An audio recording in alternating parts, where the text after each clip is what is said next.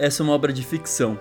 Qualquer semelhança com a minha ou com a sua realidade não passa de mera coincidência.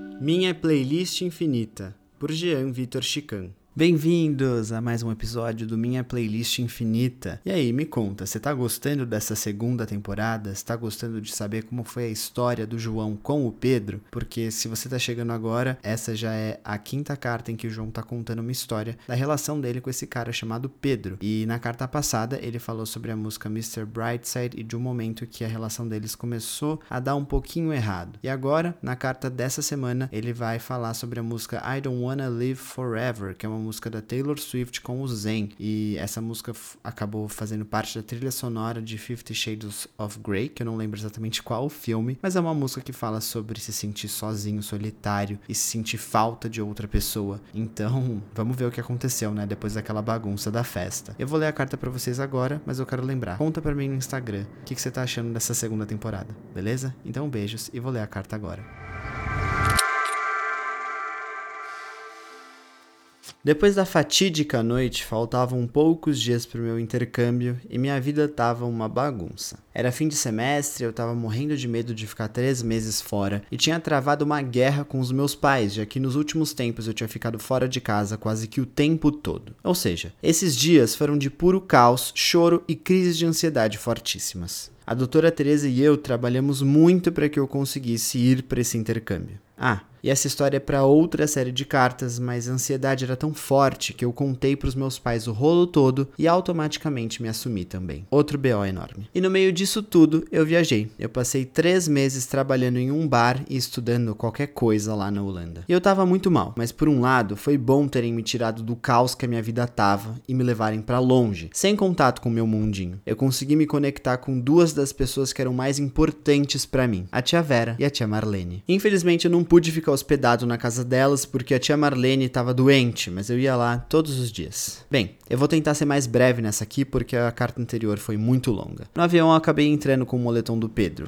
que foi uma decisão um pouquinho questionável. E quando eu cheguei no Holanda, eu estava sozinho pela primeira vez, depois da grande turbulência que a minha vida tinha sido nos últimos meses. Tanto a parte boa quanto a ruim. Mas na real, verdade seja dita, eu não estava realmente sozinho. Eu tinha a tia Vera e a tia Marlene, e o programa de intercâmbio incluía vários universitários brasileiros que estavam indo fazer a mesma coisa que eu. Então a vibe era de conhecer pessoas, fazer amizades, loucuras, sem pensar no futuro, já que esse universo que eu estava prestes a adentrar só ia existir pelos próximos três meses. Depois eu voltava para minha realidade. Você deve estar tá pensando que eu usei essa oportunidade para realmente ser livre pela primeira vez, sem me preocupar com a minha sexualidade, por estar tá longe de tudo e de todos e ter tocado puteiro depois de um fim traumático com o Pedro. Com a cabeça de hoje, eu acho que esse era o cenário ideal para eu fazer tudo isso e superar essa história com maturidade. Mas com a minha cabeça daquela época, eu não estava preparado psicologicamente para agir assim. Eu era corno, recém-assumido para os pais e eu sustentava esse sentimento dentro de mim, quase que como um sentimento de culpa e pecado. Meio que eu tinha que viver essa sensação. Uma brisa bem errada, né? Mas foi assim mesmo. Óbvio que eu vivi coisas incríveis sim e consegui esfriar a cabeça. Mas volta e meia eu lembrava de tudo que me aguardava no Brasil quando eu voltasse. Um, os meus pais. E dois, o Pedro. Eu não sabia qual era o status dessa relação com o Pedro. Mesmo tendo conversado horrores antes de eu ir embora, o que tinha ficado definido é que quando eu voltasse, a gente ia resolver. E eu dei um peso muito grande pro dia que eu voltasse e conversasse com ele. Para mim isso era bem importante decisivo. Mais um sinal que eu li errado. Nos meus finais de semana lá na Holanda, eu alternava entre sair com amigos e dar umas voltas com a tia Vera. Não era sempre que ela podia, porque a tia Marlene precisava ter sempre alguém com ela. Mas num desses dias a gente foi passear num parque perto da casa delas e a tia Vera queria me levar para comer num restaurante preferido dela lá. Até então, eu achava que eu tava cobertando as minhas bad vibes muito bem e que elas não sabiam de nada, mas eu tava bem errado. Porque a tia Vera veio com esse papo aqui. João, a sua mãe me contou que antes de você vir para cá, você conversou com os seus pais. Ela me falou sobre você ser gay e de estar tá bem chateado e preocupado com um garoto da faculdade. Eu fiquei meio sem jeito, porque eu nunca tinha me sentido à vontade para falar sobre isso com ninguém, muito menos com um adulto. Mas eu não podia esquecer com quem que eu tava falando. Uma das mulheres mais legais da família, que tinha sofrido homofobia, mudado de país e ainda assim fazia com que o amor dela por mim atravessasse o oceano para eu me sentir querido. Quando eu mais precisei de apoio na vida, ela se fez presente. Era um desrespeito eu me sentir desconfortável com ela. Então eu contei tudo, e foi a melhor coisa que eu fiz. Mas eu contei a parte boa também, a parte feliz do que eu vivi. E depois a parte triste, né, de me sentir louco, enganado e com medo de como os meus pais iam me receber quando eu voltasse.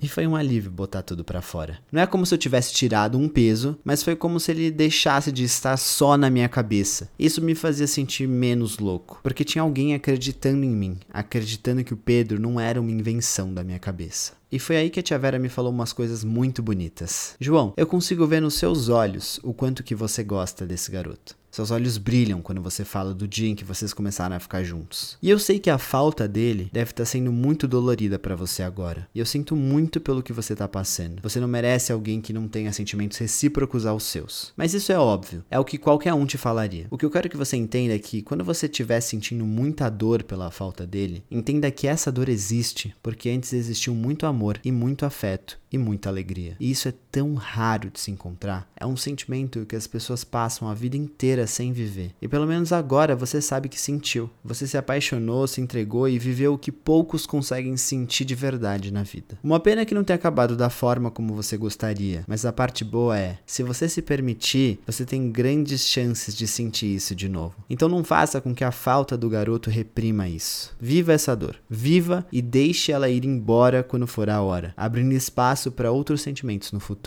E quanto aos seus pais, não se preocupa. Eles te amam, pode ter certeza. Não vai ser fácil, mas eles não vão te abandonar nunca. E você tem muita sorte por isso. A gente conversou por muito mais tempo e eu tinha esquecido como essa velhinha era foda. Mas essa conversa me fez viver esse luto, essa falta que eu sentia do Pedro. Durante esses três meses eu vivi muita coisa, mas quando eu trabalhava, uma música em específico ficava na minha cabeça, que é I Don't Wanna Live Forever, da Taylor Swift com o Zen. Eles lançaram essa bem quando eu tava lá. E você deve estar tá achando a coisa mais brega do mundo, e de fato é. Essa história toda é. Mas o ponto é que eu tava muito sem rumo. Eu tinha esperanças que eu poderia voltar voltar à minha realidade de como a relação era com o Pedro. Mas ao mesmo tempo, eu já me preparava para o fim. E isso me deixava muito triste. E eu de fato trabalhava bem triste mesmo, servindo bebidas num lugar lindo e sendo obrigado a sorrir. Eu não sei se você já foi obrigado a sorrir quando tá muito triste. É uma sensação horrível. E a situação toda era bem ridícula, porque eu chamava pelo Pedro. Eu mandava mensagens por WhatsApp e tudo mais. Também, né, não tem como pesar muito na minha. Eu falava com o cara todos os dias nos últimos meses. Ele era uma pessoa que eu sentia muita falta e tudo que eu queria é que ele voltasse a ser a pessoa que ele era comigo, que a gente voltasse a ter uma história que era nossa. Eu implorava por isso na minha mente. Eu demonstrava isso mandando breves notícias sobre o meu dia a dia fora do país. O ápice do sofrimento foi quando ele me chamou pedindo notícias e só foi me responder uma semana depois. E aí veio uma mistura de tristeza e raiva. Eu não queria mais viver daquele jeito como uma pessoa desinteressada, mas eu também estava num fundo do poço em que eu não via sentido em não estar com o Pedro. Nessa situação, eu me vi super desconfortável em tentar me afastar de tudo e viver o momento e até, enfim, beijar outras pessoas. E olha que eu tinha oportunidades. Eu não conseguia desapegar nem por um minuto luto era uma sofrência muito grande. Um dos momentos mais loucos foi quando eu realmente quis beijar um carinha só porque ele era fisicamente parecido com o Pedro. Aí eu vi que eu tinha ido longe demais mesmo. E eu andava com o moletom dele para todo o canto. Depois eu percebi que aquilo já não era saudável. Era como se eu estivesse carregando uma cruz, o peso de toda essa situação em cima de mim. Aquele moletom já não me era mais confortável como antes. Ele representava a minha negação em entender o que estava acontecendo.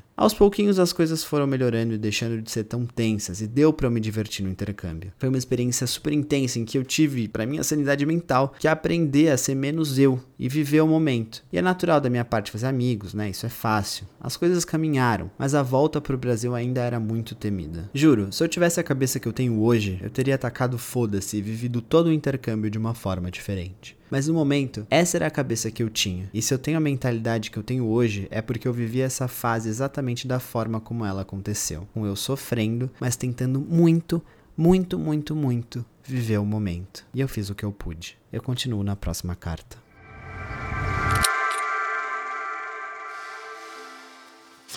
Cara, eu acho que o João tem muita sorte de ter a tia Vera na vida dele, porque ela sempre consegue falar coisas muito lúcidas em momentos que ele tá bem desequilibrado. Eu lembro de quando ele sofreu homofobia na igreja e ele tentava buscar cura por lá, e ela foi lá e, e interviu e falou coisas legais. E agora ele tava se sentindo completamente perdido por causa do abandono do Pedro, ele tava com medo sobre a reação dos pais dele e ela tava lá de novo. E essa fala dela para ele me lembrou um pouco as palavras que o pai do Hélio em Call Me By Your Name, que é o filme Me Chame Pelo Seu Nome, fala para ele no final da história. Eu não vou falar aqui porque se você ainda não assistiu esse filme, você deve assistir e eu não quero te dar esse spoiler. Mas a pergunta que eu fico pensando, né, depois de ouvir essas palavras dela, será que vale a pena viver esses três meses de alegria para depois viver numa abstinência desse sentimento de amor por tanto tempo, que é o que ele estava vivendo depois desse relacionamento com o Pedro? Eu não tenho a resposta para isso, porque eu não sei dizer o que, que vale a pena ou não na vida, até porque eu também não sei como vai ser minha vida a partir daqui. E enfim, o resto dela. Tem muitas coisas que a gente não tem resposta. É um questionamento mesmo. Enfim, será que a gente perde nosso tempo com uma coisa boa quando depois ela vai te gerar várias coisas ruins no futuro? Não sei, não sei, não sei.